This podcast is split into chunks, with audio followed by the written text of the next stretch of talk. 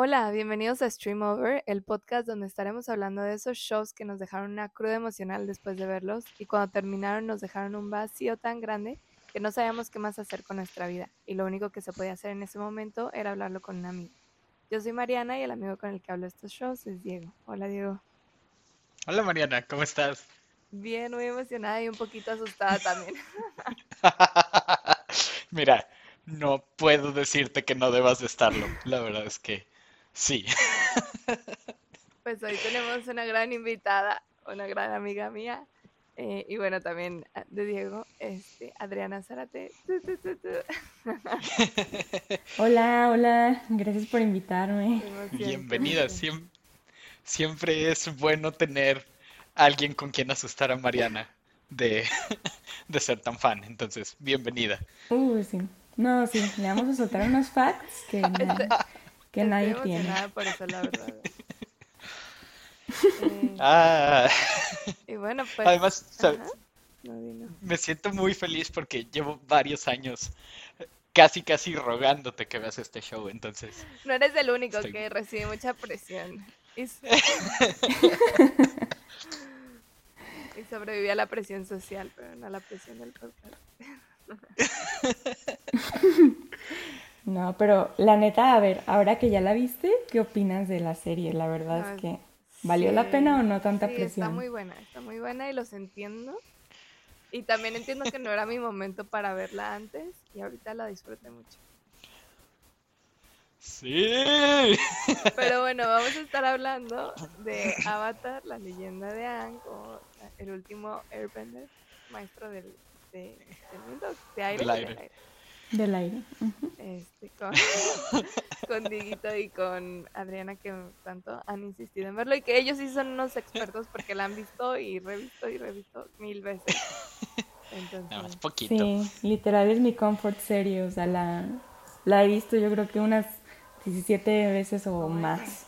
O sea, me sé los diálogos casi, casi. pero fíjate que ahorita que dices de Comfort Serie, siento que en un punto de la serie yo dije que esta se puede volver mi Comfort Serie. O sea, sí, definitivamente sí la voy a rewatchear, o sea, sí merece otro rewatch. Y siento que sí sería una serie a la que regreso nomás por ver algo, ¿sabes?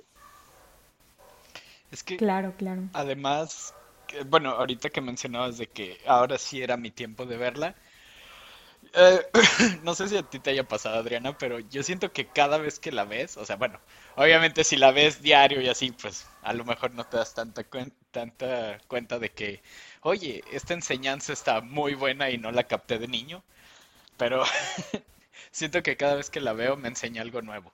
Entonces, Sí, no. Y aparte empiezas a, como prestarle atención a los detalles y en verdad es una serie súper bien hecha desde inicio hasta el final. O sea, todo estuvo súper bien, no hay ningún plot hole. Este, no, yo, por eso me encanta verla también porque realmente es muy wholesome como tal. Sí, y me gusta porque aunque sí es una serie, bueno, es que es una serie para niños, pero no es una serie para niños. O sea, siento que sí es una serie para niños porque un niño la puede ver, se va a divertir, está entretenida, pero uno como adulto también la ve y también se ríe, también se entretiene, pero además de que aprendes un chorro de cosas, dices de que tú de estos tipos sí, sí les, o sea, sí, sí piensan, saben de que eh, muchas cosas que tú vas descubriendo como en tu camino de, de aprendizaje personal, de que luego lo ves y dices de que, oh, entonces solo me, me hubiera sentado a ver Avatar y hubiera, me hubiera ahorrado años de, de trabajo duro. quiero decir que te lo dije. A todos los amigos a los que les he insistido que vean Avatar como terapia, bueno, no necesariamente terapia, pero ayuda bastante. Solo digo. Sí, igual. O sea, yo también se la he recomendado a mil gente y ahorita, por ejemplo, la está viendo mi hermana. Me dice que, ah, pues está chida, pero realmente no ha llegado a las partes como más fundamentales de la serie en donde dices, dude, esto realmente te habla a un nivel muchísimo más espiritual, ¿sabes? O sea, es, es muy fuerte, real. Sí. Creo que a mí lo único que no me gusta de Avatar es el té. Y ya. Oh, Todo lo demás es muy bueno. el té también. No. Lo siento, lo he intentado, pero no, para mí sabe a agua sucia y ya. Yo, eh. Dijo Zuko. de que todo el té es lo mismo. Sí, sí lo es. Lo- Yo, yo me identifico con Zuko en eso, no, no sé cómo les gusta el té, pero a cada quien lo suyo. Y pues bueno, ¿con qué empezamos? Ustedes que son expertos. este, yo tengo varias anotaciones, pero siento que eh, les, o sea, ustedes se merecen hablar primero. Pues yo creo que nuestra invitada puede empezar, ya que eh, por lo que dice suena que es mil veces más fan que yo, entonces adelante. Mm, Va, perfecto. Pues a mí me gustaría mucho primero tocar el tema del universo de Avatar. O sea, ahora sí que de todo lo que nos presentan en esta serie, los escenarios, este, la cuestión de la separación de los elementos, eh, la, cómo la gente también que pertenece a las naciones eh, tiene como estas personalidades relacionadas con sus elementos, etcétera. Como la introducción al universo de Avatar, que como tal tiene un argumento padrísimo y tiene muchísimo potencial y realmente para mí es algo de lo más llamativo de esta serie porque quién no quiere saber qué tipo de bending sería, ¿no? O sea, de qué, a, qué, a, qué, a qué nación pertenecería, ¿no? Entonces, pues a lo mejor tocar un- un- ese tema un poquillo. Y es que además creo que es un universo extremadamente bien construido, o sea, obviamente si solo ves la serie dices como de que, ah, pues, o sea, está chido, le metieron como inspiración de las distintas culturas orientales y así. Pero mientras más te metes de que con los cómics hasta la película que no existe y que no debería de ser mencionada, es- Está baneada. sí, no, no existe la película de El último maestro aire en Ba Sing Se. Este, pero, o sea, la verdad es que sí, incluso si ves como los documentales detrás de ella, además ahorita que ya se va a estrenar algo más con Netflix y ya confirmaron que va a haber más películas, este, y series del universo, o sea, cada vez te das cuenta de cuánto, cuánto investigaron del mundo real para crear este mundo de Avatar, entonces, Sí, y realmente el potencial que tiene, o sea, porque puedes sacarle muchísimas cosas, muchísimo jugo a todo lo que involucra esta parte, porque pues tú dirías, ¿no? De que termina la leyenda de Aang y luego que no. Viene Korra y te mete unos problemas que dices de que no manches, esto en, en, en la vida se me ocurrió en la leyenda de Aang, ¿no? O sea, como... Bueno, esto sirve como promoción para la leyenda de Korra para que también la vean si no la han visto. Pero realmente este el, el potencial y como todo el juego que se le puede sacar a este universo es maravilloso y a mí me encanta, o sea, me, me fascina. sí, de hecho, creo, ahorita que mencionas como todo lo que mete Korra y así, nada más, como un pequeño mini spoiler de Korra, o sea, cuando mencionan lo del primer Avatar, son unos capítulos que a mí me gustan muchísimo y recuerdo regresar a la leyenda de Aang, que es como el capítulo 5 o 6 de la primera temporada, cuando van al Templo del Aire y que ves como todos los avatares que han existido y es como, o sea, podrían sacar una serie de cada uno y estoy seguro que sería increíble. Sí, no, y aparte de que el fandom sigue creciendo muchísimo, porque bueno, están los fans los primeritos fans que veían la serie en Nickelodeon cuando se transmitía originalmente hace años. Y luego esos fans siguen viendo la serie y siguen jalando gente al fandom, ¿sabes? O sea, yo no, yo no soy una de las originales, debo decir, yo no la vi cuando estaba transmitida en Nickelodeon, pero cuando la vi dije, no mames, esto está increíble. O sea, me encanta, me encanta el concepto, me encanta todo, me encanta los personajes, o sea, no, en verdad, una serie muy bien, muy bien hecha. Y me gustaría escuchar un poquito de Mariana, qué opinó del universo, este, cómo se sintió, este, se sintió identificada con algo. Sí. ¿Qué, A ver, cuéntanos qué vender serías, Mariana? ¿Qué, qué elemento controlarías de Yo poder? creo que el agua. Y justo iba a empezar por eso, porque me acuerdo que eh, yo ya, bueno, vi la primera temporada de Korra, por, justo por Adriana también. Y, y en ese momento yo dije que no manches, o sea, la neta me gustaría más ser de que eh, de aire, porque siento como que neta es justo, ¿no? Como meterte a tu interior y, y como que ir fluyendo con la vida y con las cosas. Pero viendo a Ang, siento que me gustaría hacer más de agua. Y siento que sí me identifiqué un poco. Bueno, y no sé. Este.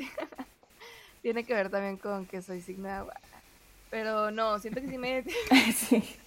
sí me identifiqué más como con las características este, del agua y me gustó ver más a fondo como cómo lo puede, cómo controlan los tres estados este, del agua, ¿no? Que no solo es como agua líquida, sino como puede ser también en sólido, como también puede ser gas, todo, ¿no?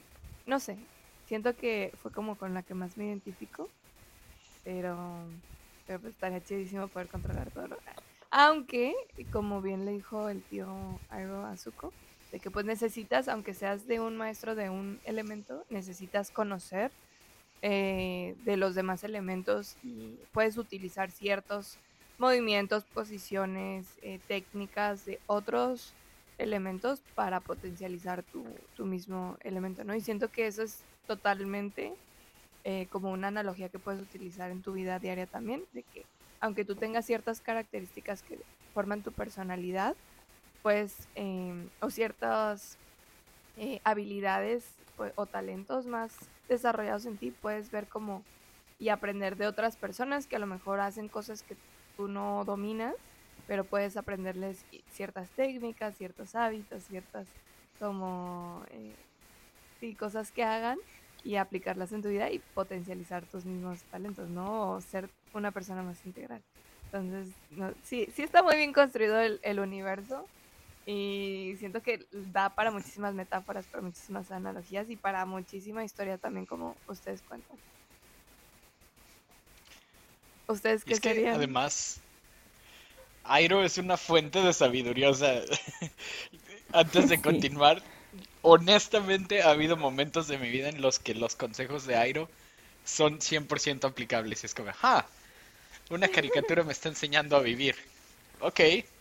No, sí, y es que sí es súper sabio, o sea, realmente también este año yo la estuve rewatchando hace unos meses y yo decía que no manches, esto me habla a un nivel personal, o sea, todo lo que decía Airo era como me habla a un nivel personal.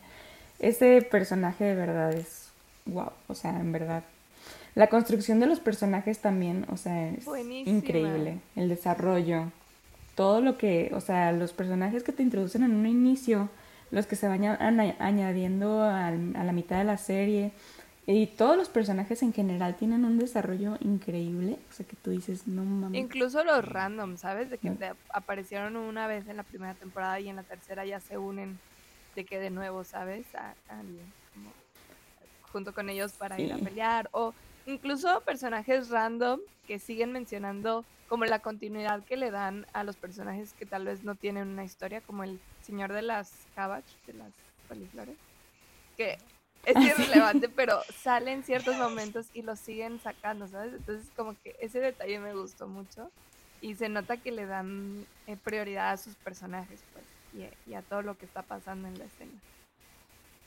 No, y, y además ahorita que mencionas al de los repollos, lechugas, no sé qué sean, este, o por ejemplo, aunque es un personaje que podrías decir es cómico o es de broma, o sea, por ejemplo, en Corra ya te dicen de que construyó un imperio y es que, a la madre, o sea, en serio, siguen y siguen construyendo y es como de...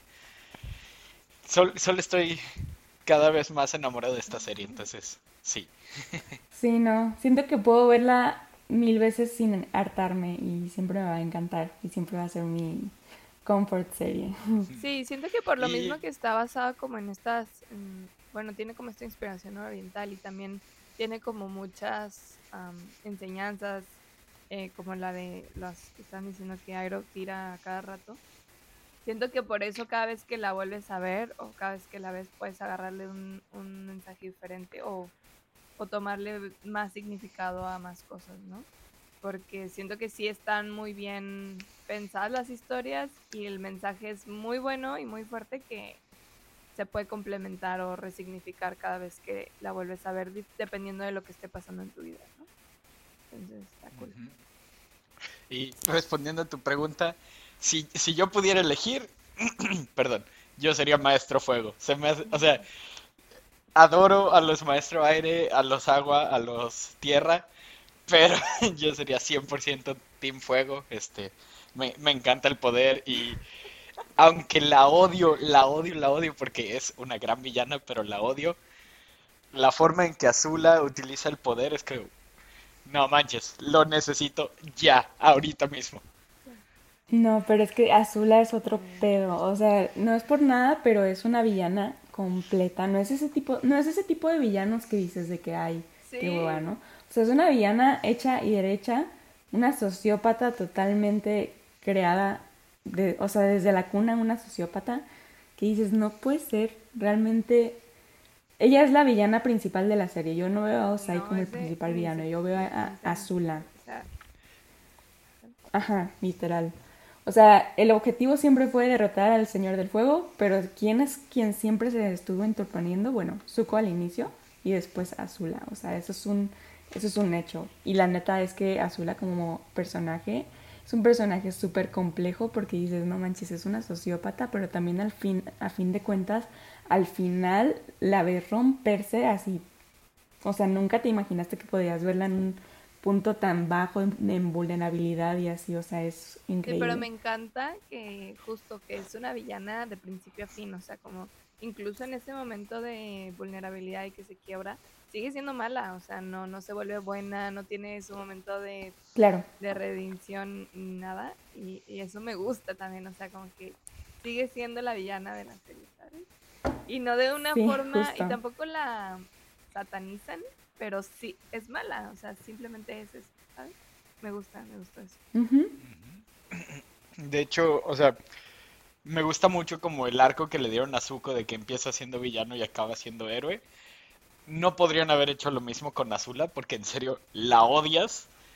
Pero, o sea, y, y me gusta como que, como ya decía, no las, no las satanizan y sí intentan como darte un poco de historia de por qué Azula es la hija de la chingada que es. Pero aún así es, o sea, cada vez solo siento que es como de cada personaje de esta serie es un curso de cómo puedes construir un héroe, un villano, un personaje de fondo y todos son útiles. Entonces, ¡ah! sí, totalmente. Sí, y Azula dices de que la odias, pero es un personaje que odias pero amas, Sí. porque ahí está, o sea, ahí está el personaje. Entonces, sí, realmente una construcción maravillosa la de lo que es Azula en el, en el universo. Y aparte el hecho de que la hayan introducido hasta la segunda temporada y aún así haya tenido como el impacto increíble que tuvo, o sea, es, no, es fuertísimo. Porque además, Porque sí, Zuko, el arco de redención de Zuko del que hablabas, pues sí es este, es bien importante porque al principio, en la primera temporada nuestro villano es Zuko y vemos en Zuko el villano, no hay nadie más. Este, pero ya en la segunda temporada empieza él a ver el mundo, empieza a ver como todo lo que la guerra le está haciendo al, al reino tierra y a otros, a otros reinos. Y entonces empie- se empieza a dar cuenta de que todo lo que él pensaba era mentira. Él literalmente solo estaba buscando recuperar su honor, que era un destino que alguien más le puso encima, una carga que alguien le puso encima, que él sentía que tenía que cumplir, pero realmente no era el caso, ¿no? O sea, lo que él necesitaba era simplemente eh, elegir el camino que él quisiera para él, ¿sabes? Y ese es el mensaje. Es un mensaje muy fuerte, ¿no? Porque también como es muy relatable, ¿no? De que a veces eh, en nuestras familias y en situaciones personales se espera que nosotros hagamos ciertas cosas y nosotros nos enfocamos en hacer eso en lugar de hacer lo que realmente queremos hacer, ¿no? Y hay un conflicto interno y entonces Zuko es un personaje súper complicado para mí, en, en mi, en mi opinión personal, el mejor desarrollado de toda la serie. 100%. Este- Sí, me... súper sí, de acuerdo. además, ¿sabes? Ahorita que mencionas como todo lo de Zuko, de que es el villano y luego ya no y así, siento que además, o sea, el arco de Zuko es 100%, o sea, es perfecto, no, no le deberían de cambiar nada.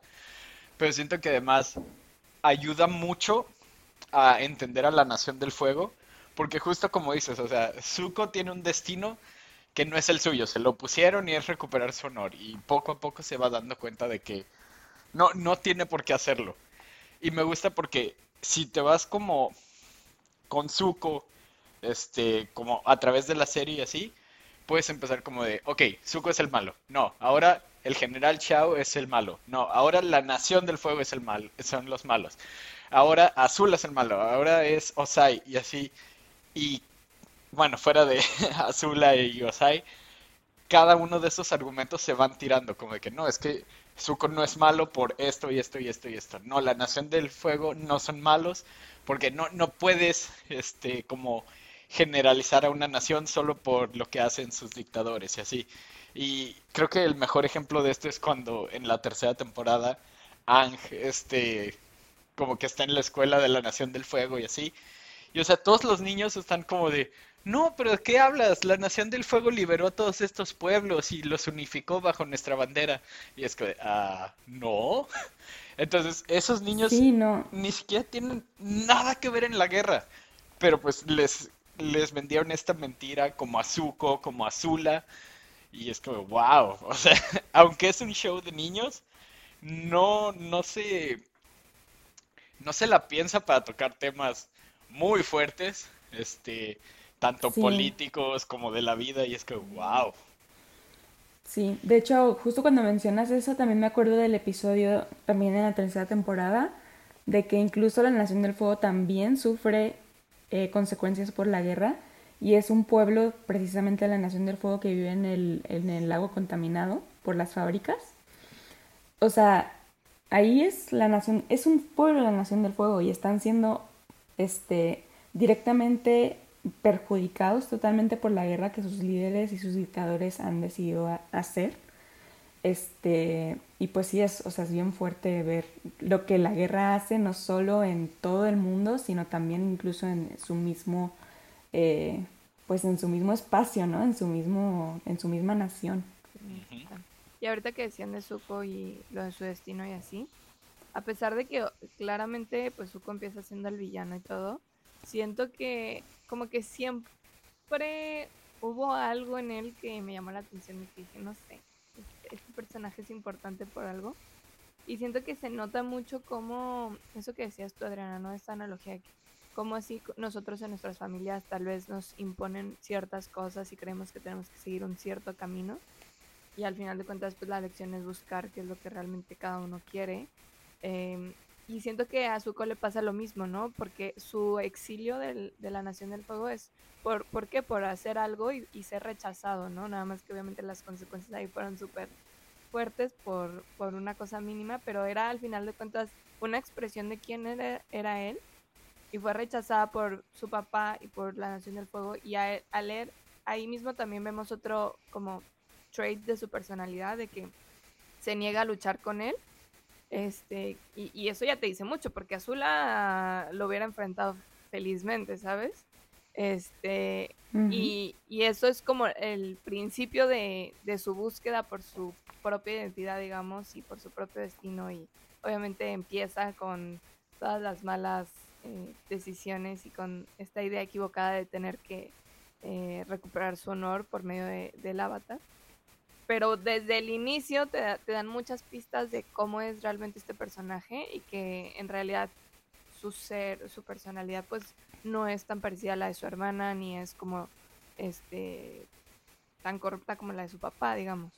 Y me, a mí me, me choqueó muchísimo cuando este Airo le dice que pues su otro great grandfather, su bisabuelo, es, era el avatar Roku, ¿no? Y tú de que, ¡ah! ¿Cómo? Sí, eso está bien cañón. Es una de esas revelaciones que dices, güey, no manches. Oh, sí. Es que además también ese capítulo está lleno de simbolismos, o sea, mm, digo, tengan en cuenta que para los que nos escuchan, las personas que nos escuchan, este show ya lleva muchos años, no es como de que bueno, Mariana sí, pues, pero no es como que lo acabemos de ver y notamos todas estas cosas, o sea. Lo acabé hoy. pero por lo visto de que lleva tantos años y así, los fans han encontrado un buen de pistas. Y ahorita que mencionan el capítulo donde Zuko este, se entera de que su bisabuelo, tatarabuelo, bisabuelo, no sé, perdón, es el avatar justo mencionan como, por ejemplo, en ese capítulo ve a Airo en prisión Y este, pero la toma que te hacen, o así como la forma en que manejan esa escena, aunque Airo es el que está en prisión, el ángulo te lo manejan como para que las, los barrotes y así se vea como si Zuko es el que está atrapado. Y es de, wow, o sea, neta, hasta eso pensaron que ya cuando termine ese capítulo es cuando Zuko por fin decide de que, ¿sabes qué? Me voy a ir con el avatar y voy a ayudarlo a derrotar a mi padre y así es como de, se libera como de esa misma prisión que él se creó y es como, ¡órales! Oye, es cierto, ¿eh? Nunca lo había notado, pero incluso en todas las escenas en las que Zuko habla con Airo, estando Airo en prisión, o sea, la cámara está apuntando hacia, bueno, la cámara entre comillas, está apuntando hacia Zuko que, y parece como que él es el que está atrapado y realmente sí está atrapado porque está totalmente confundido y lo vemos en el episodio de la playa, que para mí es un episodio, wow, o sea, lo del principio está X, pero cuando empiezan a hablar de sus, de sus sentimientos, de los que son los villanos, güey, dices, no mames, es una, es una escena tan intensa que dices, güey, o sea, esto está increíble. Ya sé. Esa escena a mí me encanta. Cuando Azula menciona lo de su mamá, como de que siempre me creí una psicópata. Y digo, tenía razón, pero aún así dolió, de... Sí. ¡Ja! Sí, la primera vez que la vi dije que no mames que esta morra se va a hacer eh, la víctima, la víctima. pero luego, luego dice que no, la neta mí ni me importaba. Y yo de que sí, on brand, literal. Sí. Y sí, siento que eh, hablamos tanto de Zuko porque siento que en esta en esta edad es como el personaje más relatable, ¿no? En cierto punto. Sí, Este, sí, cañón. porque sí pasa por todo un arco de temas súper intensos, de conflictos internos, eh, un, un chorro de cosas. Y aparte, pues obviamente tiene a Airo de que acompañándolo y pues es como el ma- gran maestro de la serie. Entonces, qué loco. Pero, pero pues también hay otros personajes. Sí. Hablemos de otros personajes entonces. ¿Cómo crees, Mariana, que desde que, de- desde que introducen a Toph al universo, o sea, desde el, desde el punto inicial de la serie hasta, hasta que introducen a Toph, ¿cómo crees, o sea, cómo procesas tú que el equipo Avatar haya sobrevivido tanto? O sea, realmente Toph es un personaje súper útil, o sea, y sus habilidades súper útiles. Y, la, y aparte no solo, no solo se queda ahí, inventa de, así de la nada el metal bending, o sea, ya no mames. O sea, literalmente es la más Es- poderosa Airbender. O sea, Sí, ¿sí sí, sí. De- Hands down, uno de los mejores personajes, Oh, de los sí. personajes también de la serie. Y es que además, o sea, lo, lo asombroso de Toph no se queda en la serie, porque, bueno, si no sabían quienes nos están escuchando, hay cómics de Avatar, y en los mismos cómics, este, eh, bueno, si ya vieron Korra y así, bueno, un pequeño spoiler para Mariana, este, es que después los Maestro Tierra, que tienen como además sangre de Maestro Fuego, pueden hacer magma control. Y Toph es de las, es creo la tercera en desbloquearlo, porque en los cómics te muestran que hay este un chico o chica, no, no me acuerdo, este, la verdad hace mucho que leí los cómics, que sabe hacer esto, magma control. Y l- bueno, no lo ve porque es ciega, pues, pero literal por sus por sus ovarios dice, yo voy a aprender eso. Y aunque Toph nunca te dicen si sí tiene este sangre de maestro fuego, lo aprende y es como de a la madre. O sea, no solo es la mejor maestra tierra que hay, inventó el metal control y además por sus ovarios dijo, voy a aprender magma control. Entonces, 10 de 10 Toph, Sí.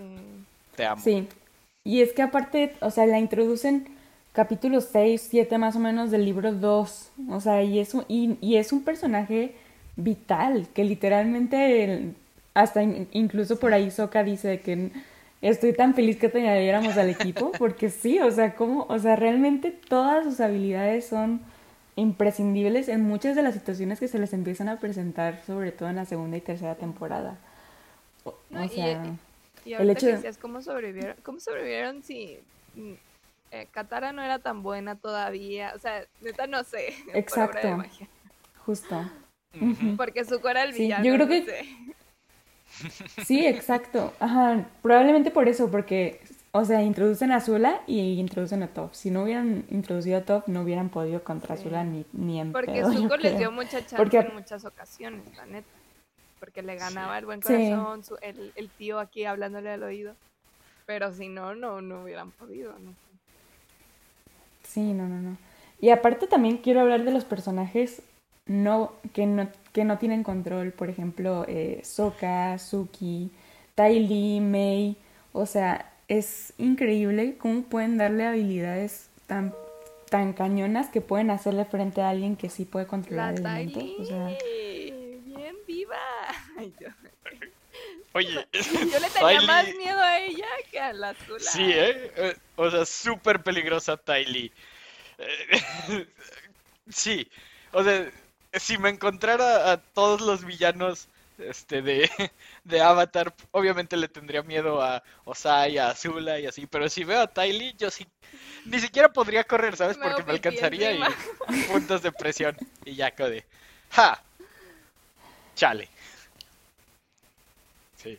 Sí, pero. Además, no, sí. esto que mencionas de los personajes como que no, no tienen este poderes elementales está muy chido porque además después construyen sobre esto en Korra y o sea es toda una nueva trama por por Amon, por los ¿cómo se llaman?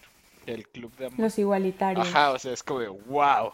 Este, sí, sí, sí. O sea, pero para mí el mejor de los que mencionaste es Sokka, me encanta, es fan de los chistes malos como yo, Yo entonces, tuve un, una, todo un viaje con Sokka, la verdad. Verdaderamente al principio era como que este niño, ay, no, hacía así que me, ay, me, me hacía enojar. Y decía que, o sea, entiendo de que sea como, él era como el que era más, no sé, El comic relief. Sí, pero aparte era como que, eh, no sé, los Aang decían, ay, hay que picarle, ¿sabes? Cuando dices de que no le piques ahí, ellos de que sí, hay que picarle, y él de que no, no, no. Pero lo hacía con una anti- actitud muy antipática y yo era como que, no sé, eh, está bien que sí tienes razón, pero no tienes que ser así de, I don't know, me saca de mis casillas muy seguido. Y a veces con sus chistes y todo, ya después le tomé cariño y me cayó muy bien y siento que también creció mucho él, entonces ya hasta me daba risa lo que Uy, sí. Pero al principio sí era como que, "Ah, este niño. A fin de cuentas, Sokka era pues básicamente el líder. O sea, y aunque Aang era el, el avatar, Sokka era el líder, era el que tenía los planes, era el que tenía las ideas, justo, ajá. O sea, sin Sokka también no hubieran podido sobrevivir. O sea, en verdad. y- Y se, se nota mucho en el capítulo en el que tiene un maestro de espada, ¿no? Ahí, de que ahí ellos mismos, los, los más poderosos, Toph, Katara y Aang, literalmente están haciendo nada en ese episodio. Nada más esperando a que regrese Sokka y a ver qué hacemos. y, y es que además, ya lo mencionaba Mariana, crece muchísimo, o sea, empieza siendo un niño todo meco, todo inmaduro, y sigue siendo inmaduro para el final de la serie, pero inmaduro gracioso. pero Sí, no. O sea, deja de, bueno, al menos en lo que vemos, deja como de ser machista cuando, Ah, pues no, no exactamente en ese punto, pero cuando Suki le parte la madre es que de, ¡ja! No por ser hombre soy bueno luchando, también entonces, todo eso, es que de verdad, al principio me, me hacía enojar mucho, era como que, este niño, pero Sí. después ya creció. Sí, claro. y además, tiene una conquista de cada nación, si no es que más, o sea, Ty Lee, este, pues obviamente Yue, Ay, Suki, Toph, que no se confirma lo de Toph y todavía no sabemos si una de las hijas de Toph es hija de Sokka. Quiero creer que sí, pero al mismo tiempo no quiero creer que haya dejado a Suki. Eh, O sea, sí. No, hombre, le estás aventando yo- unos spoilers a la Mariana bien Ah. cañones, ¿eh? Ups, Está bien, este... Ups. supongo que me lo gano por verla este, casi 20 años después de que salió. Digo, corre lleva Está- menos, entonces ahí sí creo que es mi culpa. Pero ups. Este, ¿qué les iba a decir? Ah, pero justo eso que decías de que Soka bien ma- ma- machista al principio. Pero aún así, siento que, o sea, me gustó cómo abordaron ese tipo de temas, ¿sabes? Como siempre... O sea, no porque un personaje fuera o tuviera ese tipo de, de comportamientos y, y que dijera cosas machistas, eh, como que el universo y los demás como le aplaudían ni nada, ¿sabes? Que siempre fue como demostrar y siempre darle ese poder a las niñas también, de que le callaban la boca literalmente como lo acabas de decir, de que Suki y también Katara siempre se puso como, hey, claro. No. Y es que a fin de cuentas, si te pones a pensar, la, tanto la tribu Agua del Sur como la tribu Agua del Norte eran un poco machistas, o sea, cuando llegan a la tribu Agua del Norte, Maestro Paco no le quiere enseñar a Katara porque es mujer, ¿no? Entonces, este, te hace como... Bueno, este fact lo leí hace un tiempo y decía que, que en evolución la Nación del Fuego era como la más, este, woke, digamos, porque tenía, por ejemplo, a sus guerreras, o sea, tenía... Sus soldados eran hombres y mujeres sin distinción, ¿no? Y tenían generales de alto rango de mujeres y demás. Y, por ejemplo, las tribus de aguas, eh, la del sur, pues mandó a todos los hombres a la guerra y a, las mujeres se quedaron en la, en la, en la tribu, ¿no?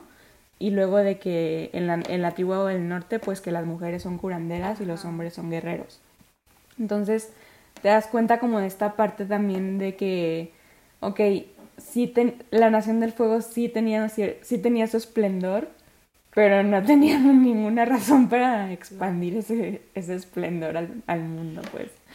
o al menos no de esa forma, ¿no? Creo que las formas también importan mucho porque al final de cuentas puedes, o sea, como compartir tu grandeza y lo que has aprendido sin tener que imponerlo, ¿no? Ah, exacto, sí. Pero Creo que nunca pensé que iba a escuchar que la Nación del Fuego era la más woke. Y ahorita en retrospectiva es como de, sí, porque también los de la nación, eh, los del Reino Tierra, eh, cuando pasa lo de que este Zuko este, defiende al niño de unos ladrones así y le da su daga.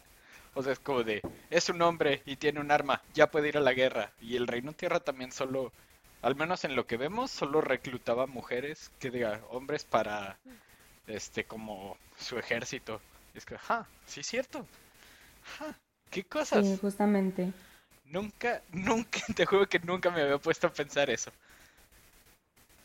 Sí, no, yo tampoco, hasta que alguna, en algún lugar lo leí y dije, no mames, pues sí es cierto, o sea, realmente era la nación que sí, o sea, contemplaba a las mujeres para la guerra y demás, a lo mejor porque la necesitaba, ¿no? Pero, pero sí, o sea, o, o sea, el simple hecho también de que cuando el rey Fénix se volvió, o sea, o sea, se volvió el rey Fénix, dejar a Azula como el señor del fuego, pues también ya es algo muy woke, ¿no? Porque no tenemos líderes mujeres en ninguna de las otras naciones. Sí, es cierto. Wow. Sí. Interesante. A ver, yo quiero tocar aquí un tema porque la neta es que la serie está llena de momentos emotivos, hay muchos momentos que sí te sacan la lagrimita. Y quisiera hablar de la que más le saca a ustedes la lagrimita, porque yo sí tengo una en particular que siempre, siempre que la veo lloro. Suena la canción de Airo. ¡Ah! Duele. Sí. Pero no, adelante. Es que, ok, hay varias, pero a ver, Primero quiero escuchar a Mariana porque es su, primera pues, vez. Sufrí mucho en general con todo lo de APA. O sea, verdad, sí, sí me tenía angustiada. Siento que todo el libro 2, el de Tierra, me gustó mucho, pero sufrí mucho con eso. Y creo que sí me afectó. Y otro momento triste ahorita que lo pienso. Siento que hay otro, pero no me viene a la mente. Pero este en el capítulo donde está todo lo de la mamá de Zuko, también me, me pegó. Ay, sí, muy fuerte. Adriana. A mí, a mí siempre, siempre, siempre, no importa cuántas veces vea esta serie, siempre me hace llorar. Y no es un momento triste, pero este, cuando Zuko está de rodillas frente a su tío diciéndole que lo disculpe por, por haberlo traicionado y que Airo así inmediatamente lo abraza y le dice que no estaba enojado contigo, estaba triste porque temía que hubieras perdido el, que, hubieras perdido el camino. Y que le dice que, pero sí perdí el camino. Y le dice, pero lo recuperaste y lo hiciste por ti mismo. Ese es un momento que a mí siempre me llega machín. Porque es una relación muy, muy, muy linda la que tienen ellos. Y luego la traición viene y es, y dices, no, o sea, qué terrible, ¿qué es esto? Y entonces lo perdona así en un santiamén y es algo que te imaginas que va a suceder porque sabes que, que Airo siempre quiso a Zuko como, su, como a su propio hijo. Este, pero el momento de, ay, ese momento siempre me pone la piel chinita y es de que no mames, qué hermoso. Sí, sí, sí, sí. O sea, no es un momento triste como tal, es más bien un momento de que emotivo, exactamente, sí. ¿Y a ti, Dieguito? Ah, voy a llorar. o sea, todos los que han mencionado duelen bastante, pero creo que al menos en mi top está obviamente la canción de Airo. Más que nada por... O sea, construye muchísimo la historia de Airo, de como por qué es tan bueno, que pues es todo lo que ha perdido. Pero además, saber que el actor de voz de Airo fue el último capítulo que grabó antes de morir de cáncer fue como de... No. Sí. Ese fact es súper fuerte. Y, es, y es bien... Sí, una vez que lo sabes, ya cada vez que ves ese episodio y escuchas la canción, te da, o sea, lloras. Lloras porque de a huevo lloras. Para los que nos están escuchando... Sí, de... Ajá. Sí, si escucharon con atención, pudieron escuchar el momento en el que el corazón de Mariana se rompe. Yo me fui a llorar. Ay, no, y es que aparte la canción también lo que dice está bien triste, la de My Soldier Boy. Ay, no. Es cuando, cuando este, hace como el, bueno, es el aniversario de muerte de su hijo, ¿no? Sí, de su hijo. No, no, no, qué triste. Y aparte ponen, ponen justo eh, después de, del tale de Iroh, dicen, in honor of Mako. Y Mako, pues, es la persona que hizo la voz de, de Iroh chills. O sea, siento así que. No manches. Ay, no. Qué triste. Sí, o sea, te digo, hay, hay momentos muy, muy sentimentales en la serie. O sea, si tuviera que quitar el de, el de Airo, diría el mismo que Adriana. O este cuando está con el gurú, que le dice como de, es que entiende que eres el avatar, no puedes tener relaciones personales. Y yo entiendo mucho como el dolor que sentía Anja ahí, como de que es que yo nunca quise ser el avatar. Yo, ah, o sea, eso te llega y, te mueve muy, muy todo cabrón. Todo ese capítulo, todo ese journey para desactivar sus chakras está súper fuerte, o sea, está súper fuerte. O sea, yo dije que necesito volverlo a ver y hacer el ejercicio. Yo, o sea, para mí, ¿sabes? De que está cañón, o sea. Me voló la cabeza. Perdón, es que pensé que ibas a decir necesito jugo de plátano con cebolla. a lo mejor esa parte la podemos sí. Sí, o quién sabe, tal vez ya cuando esté más eh, desbloqueadita se me antoja. no, no, no lo sabe. Ay, sí, está bien cañón ese episodio. O sea, cuando empiezan a hablar de, de, de que los, la energía en el cuerpo es como los, los, ¿cómo se dice? Como el río ese, no me acuerdo cómo se llama. Ajá. Se me olvidó el nombre. Sí, como el... Y que dice de que, ajá. Y dice, y pues la, lo ideal es que la energía en tu, en tu cuerpo fluyera normalmente, pero pues la vida es, es desastrosa, es messy, hay problemas entonces pues tu río se va bloqueando, ¿no? Y eso es tan relatable, o sea, realmente si lo piensas es, pues es la vida, ¿no? It's, that's life, o sea, em, cuando ves, yo también siento que es un episodio eh, no triste, sino muy también emotivo por la misma razón, porque eh, te das cuenta de que eh, incluso es muy aplicable a tu propia vida, ¿no? De que hay o sea, la neta, ahorita yo me estoy eh, bloqueando por este problema que traigo, esta situación, la vida es un, eh, me está trayendo muchos problemas. Y así, entonces es como muy fuerte, muy fuerte ese episodio y es muy profundo. O sea, siento que llega como a un nivel muy, muy espiritual. o sea, no sé. De hecho, como de conexión. Yo tengo como una anécdota con una amiga, este, que pues sí, estaba pasando como por muchos problemas y así, y me dijo como de, a ver, necesito que alguien me diga algo, y le mandé los capítulos, y dice, no voy a ver Avatar, y ya como una semana después vio esos capítulos, y sí me dice, es que no manches, estas enseñanzas en serio están en un show para niños, y es como, pues sí. Sí. O sea, que es un, show, es un show para niños, pero no es un show para niños. O sea, porque un niño claro que la va a poder disfrutar y va a poder verla y disfrutarla y reírse de los momentos cómicos y llorar en los momentos tristes, pero realmente si te pones a un nivel de que muy este intelectual, o sea, si te pones a analizar un nivel muy intelectual, es una serie, repito, super wholesome, o sea, tiene todo, tiene realmente eh, pues todo. No sé ni, ni cómo desglosar. O sea, es. Tiene todo, de inicio a fin. Muy bien hecha la serie. Tiene un inicio muy interesante. Tiene un final. Hay muy buen desarrollo en toda la serie. La temporada 2 es súper oscura para mi parecer. O sea, es una temporada en verdad. Como dice Mariana que decía de que no manches, o sea, todo, todo sale mal en la temporada 2. Se pierde APA, va sin se cae ante la, ante la Nación del Fuego. O sea, es una, sí, es una temporada para mí muy oscura, pero en lo personal es mi favorita por todo esto que se da y por todas estas implicaciones. Y es porque también es, en cierta parte, eh, es una temporada oscura porque en cierta parte también es un momento oscuro para los personajes. Para Ang, por ejemplo, cuando, cuando pierde a Apa. Y, incluso este, se, liga mucho a esto mismo de que la Tierra es el elemento que más le cuesta dominar, ¿no? porque es el control del aire, y que es también toda esa enseñanza que también tienes que aceptar como lo, lo duro que viene en la vida, ¿no? Entonces, claro. ay, es muy... ya me estoy fangirleando, ¿qué me está pasando? Te dije, te dije, cuatro años diciéndote, ve Avatar. No me gusta ver series animadas. No importa, ve Avatar. Sí, no. Y, y, ya que ya viste Avatar, ahora ve Corra termina la de Corra, porque también es muy buena y muy profunda. Eh, y es mucho más oscura que esta. Sí, sí, sí, sí. De hecho, este, yo no sé cómo es que Corra salió en Nickelodeon.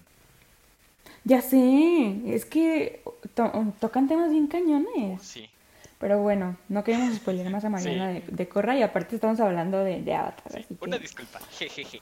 Sí. y ahorita, este... perdón, eh, me acordé que estabas diciendo como todo esto del libro 2 y todo lo que pasa en Basinse y todo así. Y la variedad de temas que alcanza a tocar la serie me sorprende, ¿no? ¿Sabes? Porque aparte de todo lo espiritual, eh, vemos, eh, hemos estado hablando de que cómo construyeron sus personajes, la, el héroe y el villano, todo esto. Pero además tienen, bueno, el feminismo, o sea, neta te tocan todos los temas e incluso a mí me sorprendió mucho como todo lo de Basinse es como distopía, ¿no? ¿Sabes? De que los, los clonecitos tipo Janet de The Good Place, de que la, o sea, las Jodie o Judy. Judy. Y dices, todo esto es demasiado distópico, ¿sabes? El, control de la sociedad. Como que sí me sorprendió y dije que, wow, neta, le están incluyendo de todo y lo están haciendo súper bien porque es, está de loco. Sí, o sea, y en, y en los pocos, o sea, en los pocos episodios que tenemos, porque solo son tres temporadas, y muchos, he de decir, son fillers, sí hay fillers, y de todas maneras, poder tocar tantos temas tan cañones, o sea, esa parte de el golpe de estado, o sea, un golpe de estado en Basing Set en medio de una guerra, o sea, es increíble. ¿Qué dices? ¿Cómo es posible? O sea, los Daily son una o sea, es que, ¿cómo metes al equivalente de la policía secreta en un show así que ya tienes una guerra, ya tienes como toda una invasión al reino más fuerte de como los, este, los, entre comillas, los buenos? Y además metes todo este, toda esta trama del golpe de estado, que, wow, sí, definitivamente. Sí, sí, sí. No, y, y, toda esta parte de la guerra también, ¿no? Que logramos ver en toda, ahora sí que en toda la serie, cómo afecta a las personas, cómo afecta a las naciones, sobre todo el reino tierra es el que se ve más afectado por la guerra. Y dices, bueno, esto es súper real, porque ahorita, por ejemplo, actualmente al otro lado del mundo hay guerra y estamos, este, eh, nosotros estamos aquí y podemos como no verlo directamente, pero hay guerra y hay gente que no se les están respetando sus derechos humanos. Y es como un poquito, no sé, esta parte también de la separación de, de naciones de la que hablan, este, que dices, eh, realmente a fin de cuentas todos somos parte de, de la misma comunidad, todos somos personas, ¿no? Este, que eso creo que lo toman en el episodio de nuevo del gurú, que dice que la separación de elementos y de incluso de las naciones es una ilusión, o sea, porque todos somos parte de lo mismo. Y también en el episodio del pantano, cuando hablan de que todos somos parte del mismo árbol, todos, todos venimos de las mismas raíces.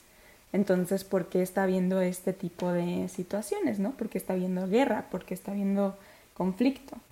Este, y ese pues es básicamente lo, el, el major topic del, de la serie y pues que el avatar tiene que mantener el balance entre estos entre estas cuatro naciones y no verlas como no verlas como cuatro naciones sino como todos parte de un mismo eh, organismo de, de, una misma comunidad que, que, además ahorita tratando el tema del avatar y el tema que mencionas de la guerra como nosotros como estando al otro lado del mundo y así pues no nos afecta tanto, o sea, sabemos por el internet y todo esto, pero pues obviamente en otros tiempos no se podía así. Creo que, por ejemplo, ese mismo tema de como lo, alguien externo a la guerra, cómo lo ve, lo tratan en varias tomas, porque por ejemplo está Ang, es el avatar, es como quien debía de evitar que esto pasara, pero pues por estar congelado y así, pues pasaron 100 años y la guerra se volvió lo que es. Entonces tienes como el lado de Ang que quiere solo ser un niño de 12 años disfrutando su vida como antes de congelarse. Y luego tienes como toda esta obligación de que, ah, es que soy el avatar, tengo que detener la guerra. Y luego tienes al reino tierra, este, las partes que están peleando la guerra. Y es como, es que no podemos dejar que la nación del fuego siga haciendo esto. Y luego tienes al reino tierra en Basing que pues la parte rica, o sea, bueno, todo Basing no sabe de la guerra, pues, pero la parte rica es como de, ah, sí, sí, sí, sí, guerra, bla, bla, bla, no nos importa, no nos está afectando, y es como, no, pero claro que te afecta. Sí, y en una forma somos así, ¿no? Como Basing porque no nos, eh, nos sentimos ahorita inmunes, en cierta forma, como a los ataques físicos de, que involucra la guerra, pero pues en cierta forma sí, sí nos afecta. Qué loco, qué loco la serie tiene un buen de cosas para dar a un... ¿Cuánto van? ¿16 años que salió? Entonces, vean Avatar. Sí, 20. A la madre. Sí, no, en verdad es una serie oh, increíble.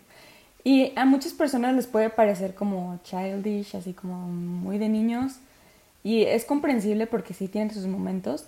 Pero en verdad, si la analizas desde un punto así más, más más cañón si empiezas a prestar atención a los arcos de los personajes, a todos los quotes de Airo que son increíbles. Este, ah, de hecho, o sea, recuerdo esta escena que me encanta que también es cuando Airo habla con Toph por primera vez, que se encuentran en el bosque, es wow. Esa es una escena maravillosa porque es que le dice que es que todo el mundo quiere, o sea, todo el mundo quiere ayudarme, pero yo puedo hacer las cosas sola, ¿no? Y le dice que, o sea, sabemos que puede hacerlo sola, pero no tiene nada de malo tener ayuda, ¿no? Y eso te habla a un nivel de que bien profundo oh, si estás pasando por algún problema, ¿no? De que sí, o sea, la neta no está mal pedir ayuda y no está mal recibir ayuda de vez en cuando, ¿no? Y esa conversación me encanta, a mí es una de mis escenas también favoritas de la serie, porque es una conversación inesperada, pero totalmente necesaria, ¿sabes? Y que la ayuda no tiene que ser como patronize, no sé cómo decirlo, como no, no significa que te están haciendo menos o te están diciendo incapaz, ¿no? Que también puede salir, como él mismo le dice, ¿no? De que yo te ofrecí porque pues soy como que por amabilidad, ¿sabes? Por compartir, no porque, por como por atención, no porque no pudieras. Entonces sí, sí da para este pensar, sobre todo a los que nos cuesta pedir ayuda y, y Diego del 2018, debiste de haber visto Avatar ahí. Todos, sí.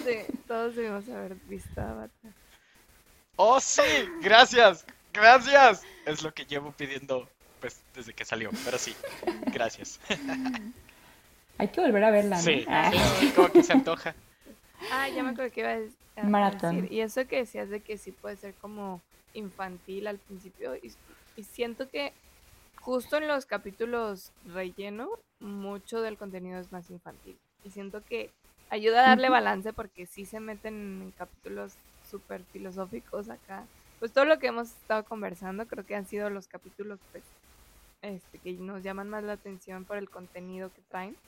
Eh, y creo que en medio sí le tienen que meter rellenos que alivianen como esa carga, ¿no? Y que lo mantengan entretenido Claro. para todo el tipo de audiencia. Sí, claro. Que a fin de cuentas el público meta eran niños que veían Nicke- Nickelodeon. Este, sí. Que además, ¿sabes? O sea, aunque digo, ah, estoy muy acostumbrado como al relleno por el anime y así, pero creo que Avatar es de los que tiene como el relleno que no se siente tan relleno, eh, porque no sé, se me ocurren capítulos como El Cañón, que la verdad es un capítulo muy aburrido, pero Oye, ese, ese hasta los mismos escritores le dieron en la madre en el episodio de la obra. De que, The Great Divide, oh, let's, let's pass by it. De que les valió. Pero- Y, y no, sí, ese sí es un relleno. Ah, el de- Pero de no la sé, si obra. lo analizas, está como, como todo esto de, es que está como esta enseñanza de ningún lado dice la verdad 100%, y es que, ja, o sea, sí, aunque sea relleno, también tiene su momento de filosofía y así. Oigan, pero ahorita que mencionan el de la obra también, este, siento que, bueno, como que hace alusión un poquito a los shows más viejos todavía. No sé si les llegó a tocar que algunos sitcoms de repente tenían en el episodio 100, ¿no? De que episodio 100 y hacían como un recuento de todos los highlights o mejores momentos de todo lo que ha pasado en la serie. Y si- lo sentí así, ¿sabes? Ah, De que vamos a contarte. Sí, de hecho, sí, de hecho, justamente yo pienso que es básicamente para eso, porque ya se, es los siguientes capítulos son los cuatro capítulos del final. Entonces es como, te voy a dar una recapitulación así en chinga de lo que pasó y ya para que te acuerdes de todo. Y ahora sí viene lo bueno, ¿no? Así. De hecho, eso también pasa en Corra. Spoiler alert. Pero bueno. También hacen una obra de teatro. Sí, pero sabes, hablando de esta parte de lo que este la serie se puede ver un poco como para niños tiene episodios de que cosas así. Siento que es la razón por la que mucha gente no le da la oportunidad desde un inicio. Por ejemplo, que nosotros te, ajá, por ejemplo, que nosotros te insistíamos que veías Avatar y tú decías de que no, es que pues es una serie de niños, no es una caricatura. Y pues la verdad es que muchas series, muchas series, muchas caricaturas actuales, la, la gente no le da la oportunidad de verlas porque dicen son shows para niños, pero muchas caricaturas tocan temas muy fuertes. Y, y creo que no les damos la oportunidad porque decimos de que es una animación, la animación es para niños, pero no, realmente hay que empezar a ver como el, el bigger picture de, de, lo que te, te- de lo que te está tratando de transmitir esta serie. Y esta serie en particular tuvo muchísimo impacto, tanto como mencionó este Diego que va a tener película, bueno, ya tuvo una película, va a tener otra ¿Tuvo película. una película? este, ¿En serio? No, no me tocó verla. Sí, sí, de esta baneada. Este, la, la, los libros de Kiyoshi, los Ay, cómics, no los los he cómics de leído, Korra. de leerlos. Yo tampoco los he leído, pero sí, también quiero. Este, la serie de Korra como tal, o sea, y de hecho, pues, tiene, mm, pa- o sea, tiene para muchísimo más. Realmente es un universo que le pueden explotar un buen. La franquicia de Avatar como tal es Oh, un sí. mundo de posibilidades. Pues, o sea, de hecho, tan solo con el anuncio, o sea, que es 2024 creo, sale la primera película y va a ser como de, bueno, el nombre en inglés es The Gang, pero, o sea, pues la pandilla de Ang, este, Ay, no. como crecidos, también, o sea, eso, la película de Kyoshi, la película de como La Nación del Fuego, ya confirmaron que va a haber otra serie del siguiente Avatar, que es alguien del Reino Tierra. Mm. Entonces, tiene muchísimo. Hoy sí. Aparte siento que, o sea, por ejemplo, Avatar se desarrolla en cierto tiempo, ¿no? De que... y, el, contexto, o sea, como el, todo lo que, hay, lo que hay alrededor va acorde a él. Y luego llega Korra y ya es un mundo más actualizado, más moderno, ¿no? Ya tenemos automóviles, tenemos eh, radio, comunicadores, etcétera. Entonces, quiero, o sea, ahora que mencionas este del reino del avatar del reino tierra, pues eh, yo esperaría ver un mundo súper moderno, ¿no? Ya ahora sí de que casi casi actual. Y es que... Entonces, es muy, está bien interesante esta parte, pues, porque obviamente para que cambie de avatar, pues tiene que pasar mucho tiempo, ¿no? Son generaciones. Digo, eh, voy, voy, a intentar no spoilear a Mariana, pero algo que me gusta mucho de Korra es que te ponen la pregunta de, ¿el avatar sigue siendo necesario en un mundo tan actualizado? Y es que, wow, entonces sí, o sea, ya sea que la serie de El avatar del Reino Tierra sea después de Korra o antes de Roku, no sé cómo lo quieran poner, bueno, que antes de Roku sería Kyoshi. Este, la verdad es que eh, como que parece que cada, cada serie llegan como a un punto en el que ya no pueden avanzar más. Y Michael Dante Di Martino y. No me acuerdo cómo se llama el otro. Es... Konietzko o algo así, ¿no? Sí, Brian Konietzko, cierto. Este. Dicen como de. Ahí te voy. Y. Sí. No, sí, en verdad. Es que te digo, o sea, tiene mucho jugo donde sacarle. sí. Creo que no fangirleamos tanto como le prometimos a Mariana que íbamos a fangirlear.